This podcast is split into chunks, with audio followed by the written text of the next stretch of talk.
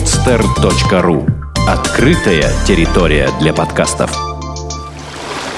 Поднять паруса! Авторская программа Оксаны Юрковой.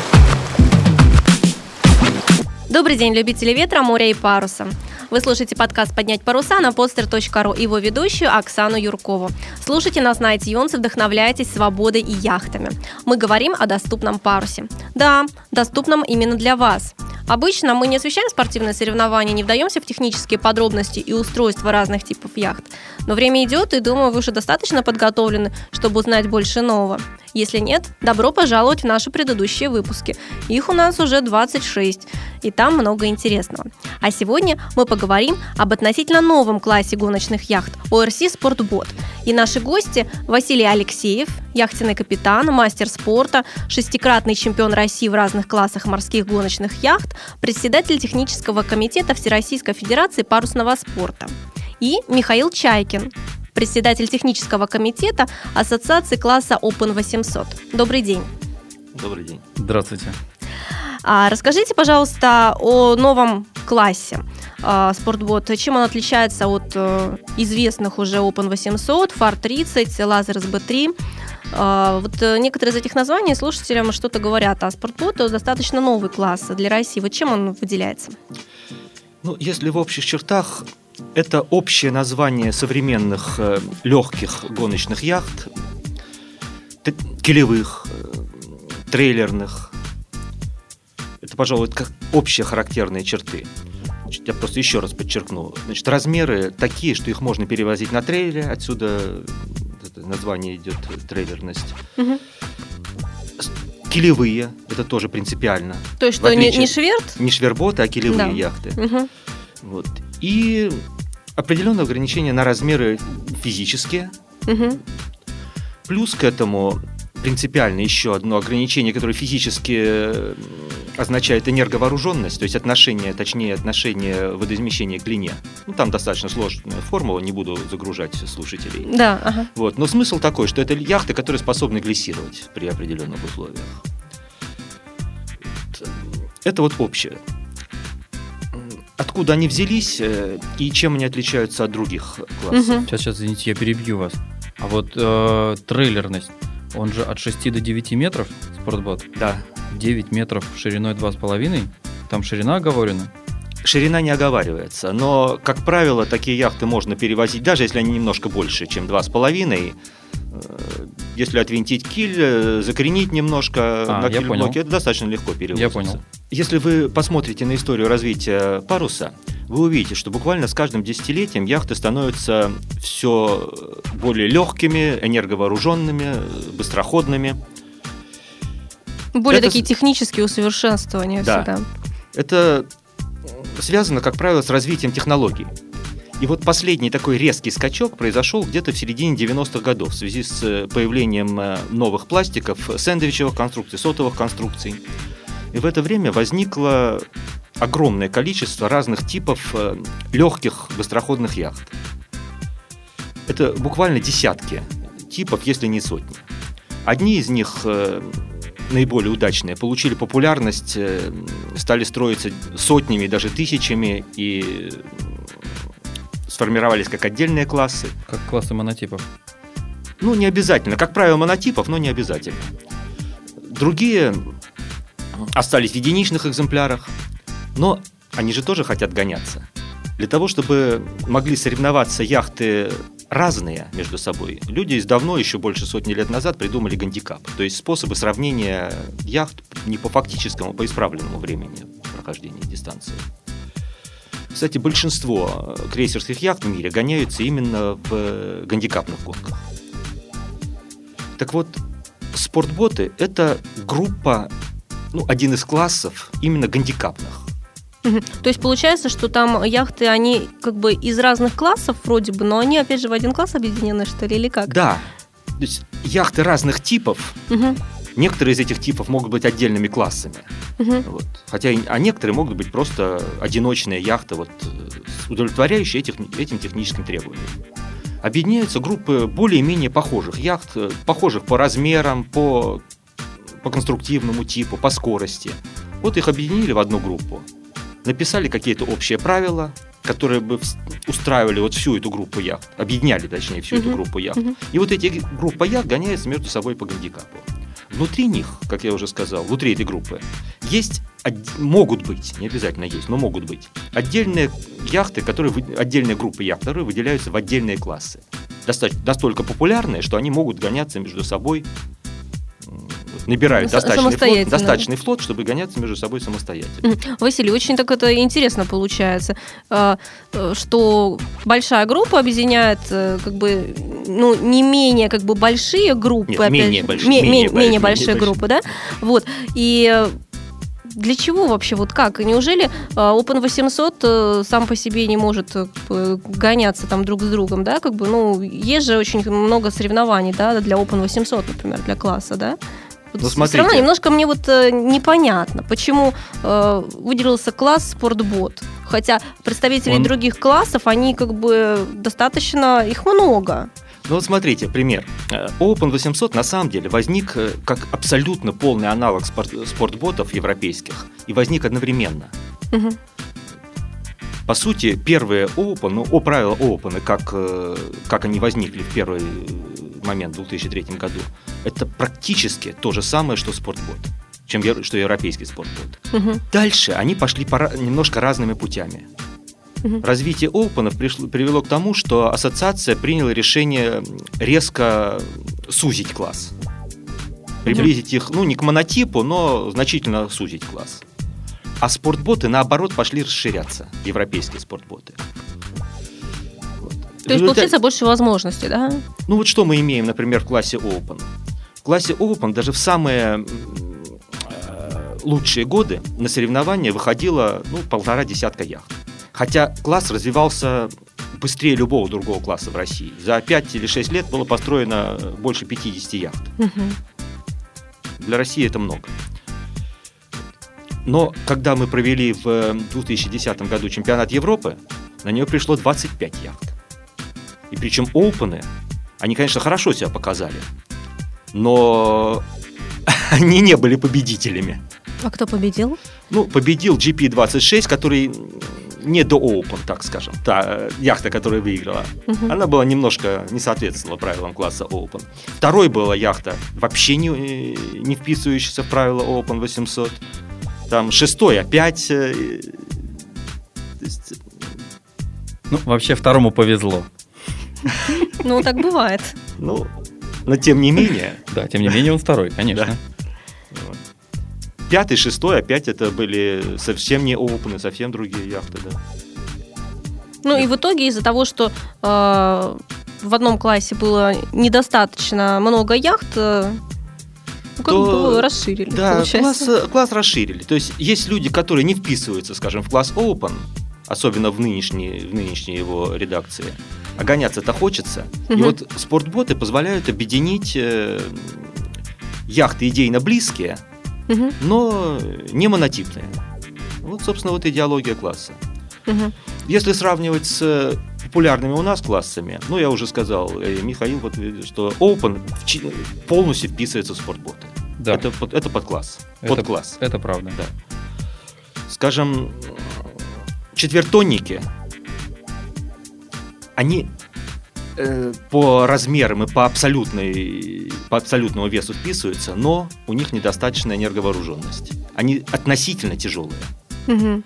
Хотя, если вернуться до 30 лет назад в историю, то идейно четвертонники – это предтечи нынешних спортботов. Значит, европейские четвертонники, как они э, строились, проектировались 30 лет назад, они абсолютно повторяют идеологию нынешних спортботов, но только на том технологическом уровне, который был возможен 30 лет назад. Мгм. Только пошли они, э, развитие в Европе и у нас немножко разным путем. У нас получилось так, что этот класс получил огромную популярность, потому что он оказался очень удачным крейсерским классом для наших условий. Небольшая яхта, относительно недорогая, достаточно комфортабельная для ну, Для наших- советского для человека. Для советского человека, да. Это Правильно, это я хотел сказать. Достаточно надежная мореходная. И у нас четвертонники превратились в полноценный крейсер. Маленький, но полноценный крейсер. За рубежом четвертонник превратился в чистом виде спортбот, которым жить невозможно. Это гонка для коро... э, яхта для коротких дневных гонок, Мгм. морских, да, это морские, гон- морские гонки. Ну, короткие. Ну, короткие гонки. Да, где не нужно спортботы. ночевать, да? Так же, как спортботы в Европе. Мгм. Ну вот раз уже немножко затронули тему вот э, гонок, а, давайте поговорим как раз о гонках, да, то есть какие они бывают, где они бывают. Там, может быть, сравните там европейские, российские вот соревнования, да, потому что это тоже очень интересно узнать. Значит, э, изначально спортботы – это крейсерские яхты для прибрежных гонок изначально. Точно так же, как Open 800. На спортботах было изначально чуть-чуть ниже категория, требу... ну, то есть требования к мореходности, но незначительно, не принципиально. Опять же, эволюция пошла немножко разным путем, хотя в одном направлении, но э, чуть-чуть все-таки разным путем. Европейские спортботы в последние годы превратились чисто яхты для коротких дневных гонок. Наши опены, то есть наши спортботы, Мгм. они, хотя и тоже в основном э, больше го- гораздо го- сейчас гоняются в короткие гонки, но все-таки они остались крейсерскими яхтами. Ну, в силу наших условий, Мгм. менее развитой инфраструктуры. Да и в принципе людям Да, нравится. и, да, и в принципе людям нравятся э, крейсерские гонки. Поэтому мы не перешли чисто вот на такие дневные гонки. В наших яхтах жить можно. Да. Но опять же, какие там условия? Ну, Спартанские. нормально. спартанские. Ну, Ну, для спортсменов, да, нормально. Ну, на самом деле, стандартный формат чемпионатов ОРС, а спортботы это все-таки класс ОРС, то есть комитета по морским гонкам, он предусматривает э, смешанный формат. То есть это большая часть гонок, там 5-7 гонок коротких Мгм. и одна-две гонки маршрутных, длинных гонки. Мгм. А маршрутный это от э, скольки миль? Они по времени стараются. То есть в правилах написано так, что гонка должна занимать э, от 12 до 18 часов. Мгм. Для больших яхт там до 36 часов. О, ночью. Да, там с ночью. Вот на чемпионате мира в Италии сейчас вот э, они записали гонку продолжительность для самой медленной яхты группы 36 часов расчетная. Это будет э, в Италии Это в, в июне в Италии в Анконе. в спортботах. Не-не-не, там общий, Это- там общий, общий, там общий ага. Э, В спортботах э, в Европе, насколько я знаю, активно гоняются только швейцарцы и немножко немцы. А с чем вот это связано такая вот? э, А дело в том, что м, спортботы погубила как класс их собственная популярность. То, о чем я сказал. Когда в, спорт, э, в спортботы в этом, в этом классе объединены яхты, которые сами по себе э, многие образуют э, очень популярные классы. Те же Beneteau 25, Melges 24, это яхты, которых тысячи. И они гоняются между собой как монотипы. А вот таких яхт э, э, в группе спортботов, которые, которых там несколько десятков, которым интереснее собраться вместе, мгм. ну вот такие, их не так много, они в основном вот в Германии и Швейцарии как-то сосредоточились. Понятно. И вот э, про российские вот, собственно, гонки мы ничего пока не услышали еще. Да, так, э, ну да, я просто перескочил сразу на итальянцев. Мы проводили чемпионат спортботов эм, дважды. Вот чемпионат Европы в 2010 году и в этом году чемпионат России. Мгм. Он пр- проводился по стандартному, оба чемпионата проводились по стандартному формату ОРС. Э, Ну вот с учетом того, что длинные гонки должны все-таки укладываться в светлый день, ну потому что часть э, спортботов, э, не все, но некоторые, плохо приспособлены для ночных гонок. Мы вынуждены были с этим считаться. Тем более, что вот ОРС понизила категорию для Мгм. спортботов. Да, вот расскажите, как проходили соревнования этого года. Потому что я много слышала в интернете э, при запросе э, ORC Спортбот э, выпадает как раз э, очень много э, новостей на тему как раз вот чемпионата, который проходил в августе, насколько я помню. Конец августа, начало сентября. Ну, может быть, Михаил скажет, он был там главным судьей. Да, давайте. Я- карта я- в руки. Я был главным свидетелем, но ты-то был главным организатором.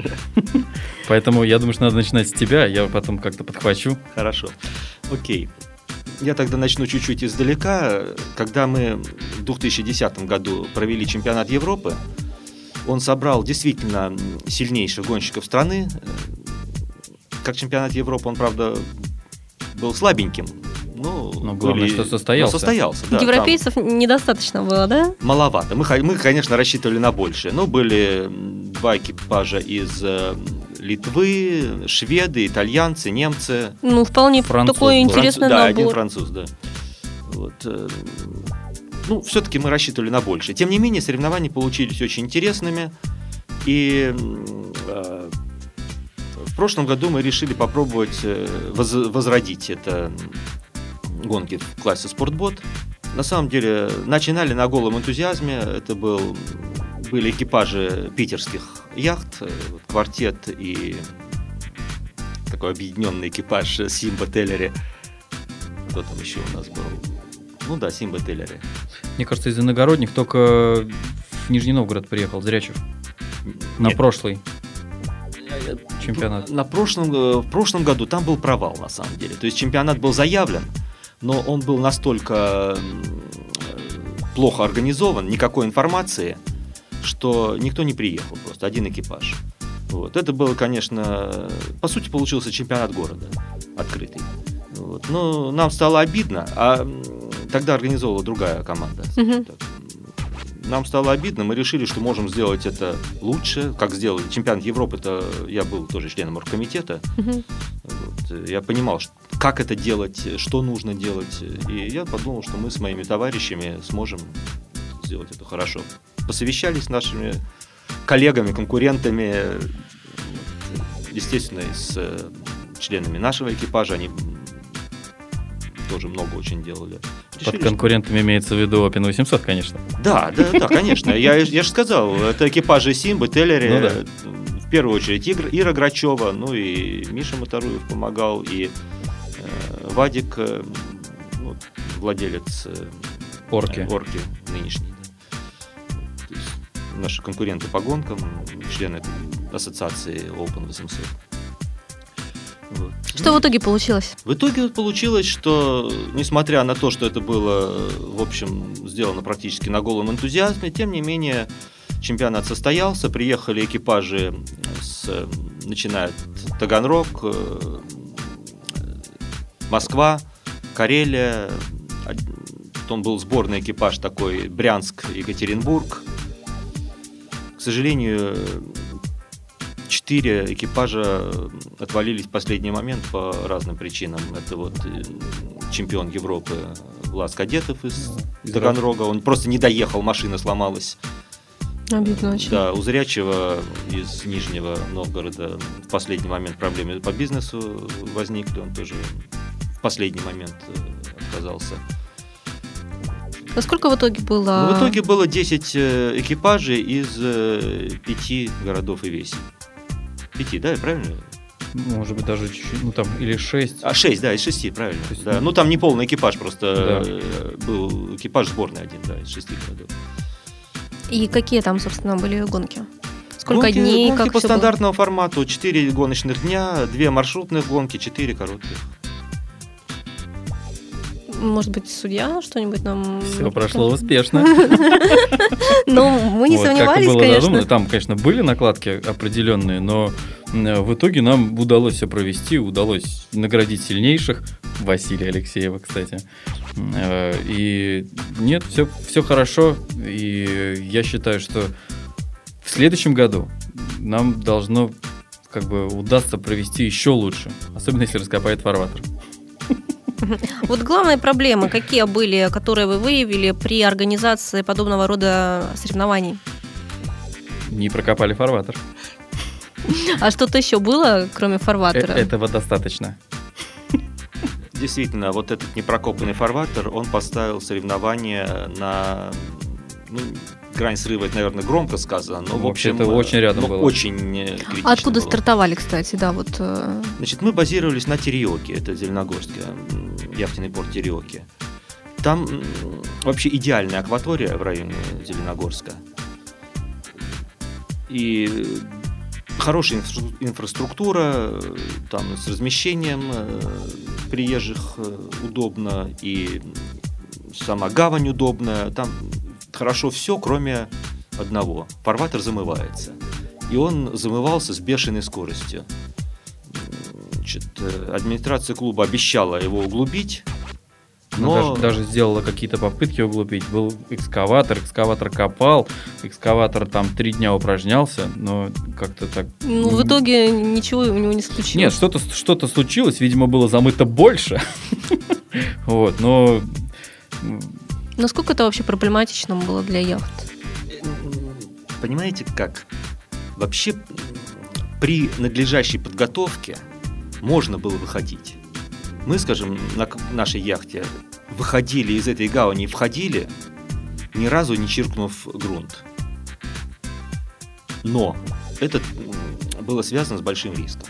То есть, если бы, скажем, ветер был посильнее или с другого направления немножко, то э, мы могли бы, можно было разбить яхту. Осадка вообще у этих яхт, она какая? Метр девяносто приблизительно. Метр 92, да. Ну, около того. Мгм, мгм, мгм.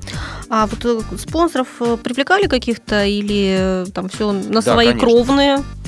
Конечно, спонсоров привлекали. Ну и свои кровные И были свои- использованы. И свои кровные тоже, но... Но... Ну, в первую очередь обычно всегда идут на таких мероприятиях сначала кровные, а потом уже по- подсоединяются какие-то спонсоры. А потом, когда спонсоры видят, что все, подыхают, начинают э, активно участвовать.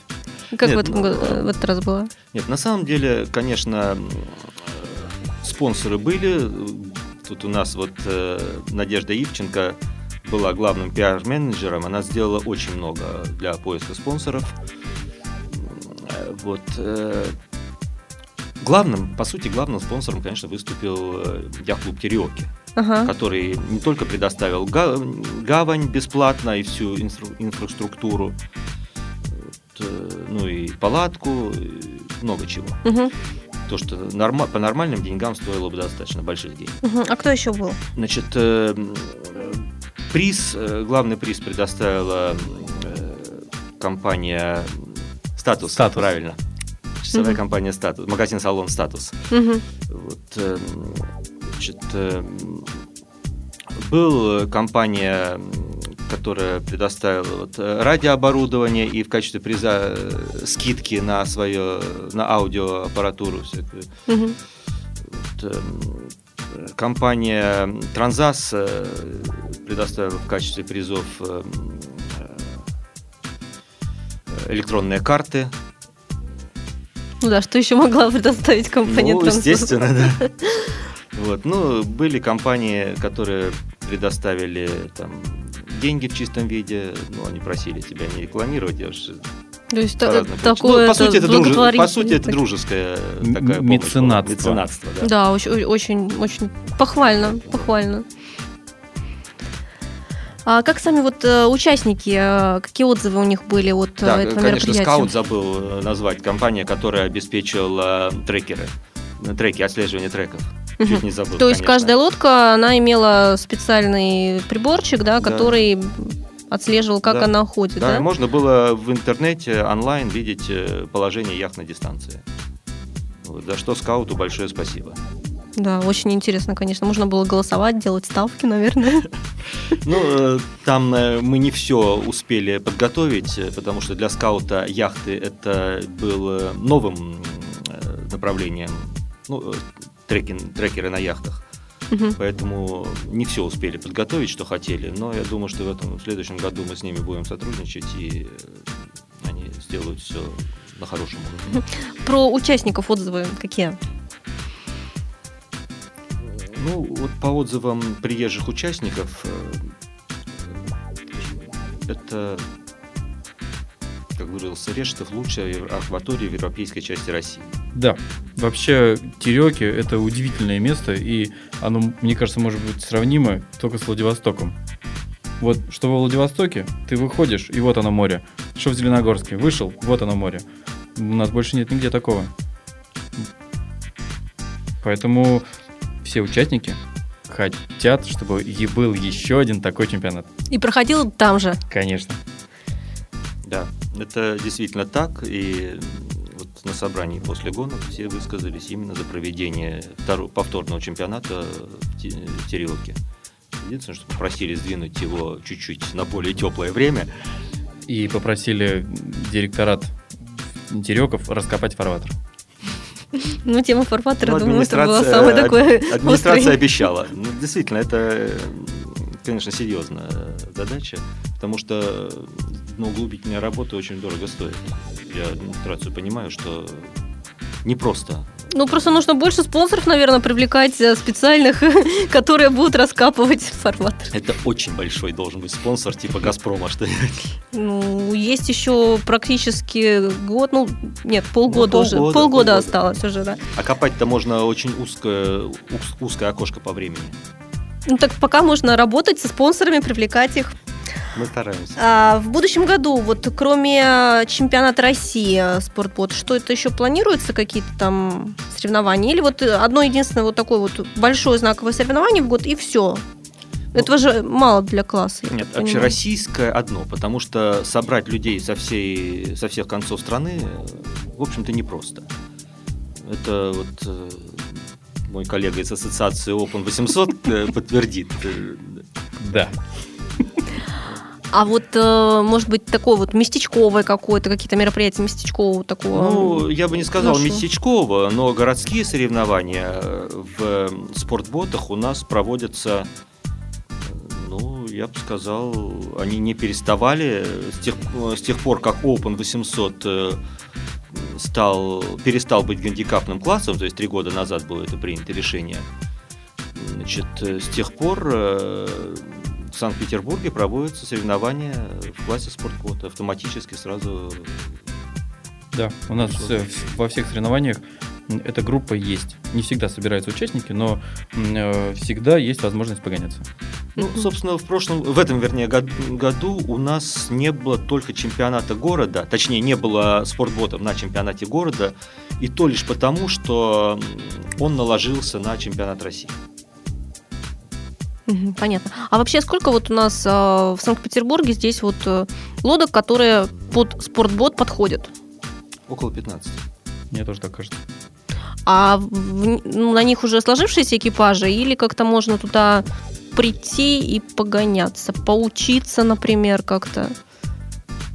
Значит, э, ситуация такая. Из этих 15, 10, на самом деле даже больше 15, но если подскрести все, ну, активных. Вот тех, ну, кто вот активно активных, да, да, да. Значит, из них 10 э, принадлежат одному владельцу, Восемь. Э, на самом деле 10, но из них э, несколько, одна-две штуки постоянно в ремонте, потому что они их очень активно эксплуатируют, бьют. Мгм. э, значит, и- нет, их действительно 10. То есть на ходу получается, 10. а на ходу получается 10. 8, да? Ну, около того, да. Ага, хорошо. Вот. Они принадлежат одному владельцу, это морской яхт-клуб э, Юрий Никольсон. Они используют их э, для того, чтобы сдавать э, в аренду Мгм. для разных соревнований, для обучения. Ну, То есть только вот за денежку можно прийти и за денежку на них. Да. Мгм.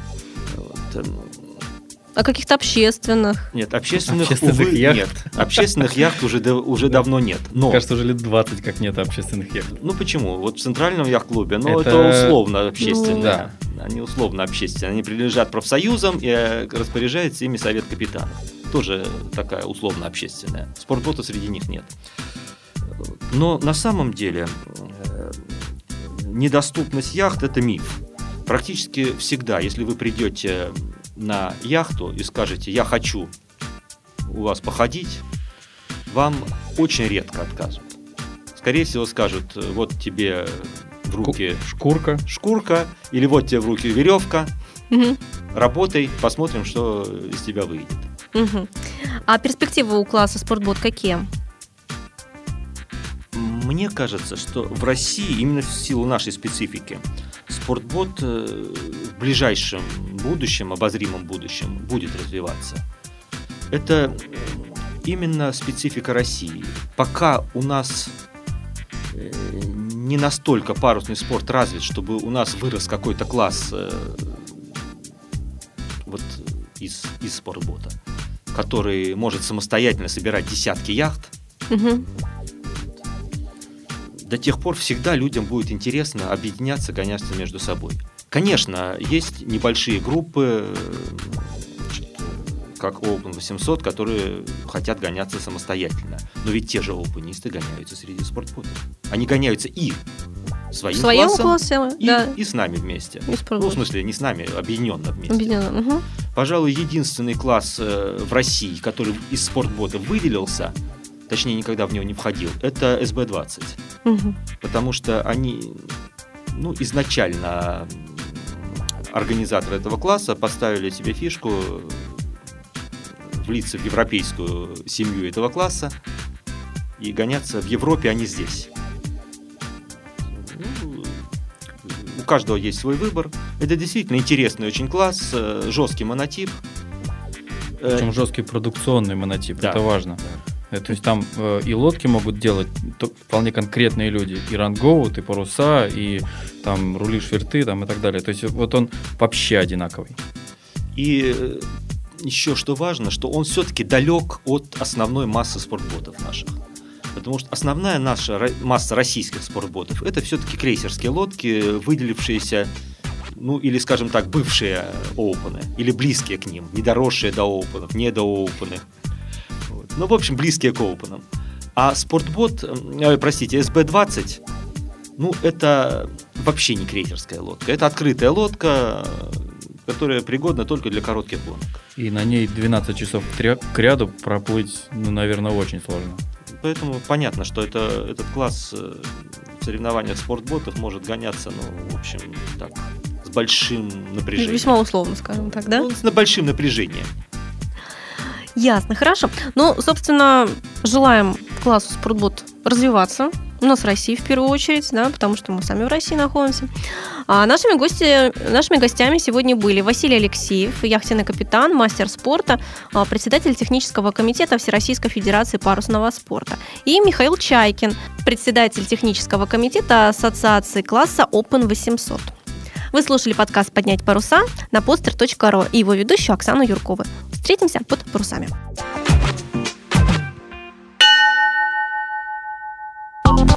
Сделано на podster.ru Скачать другие выпуски подкаста вы можете на podster.ru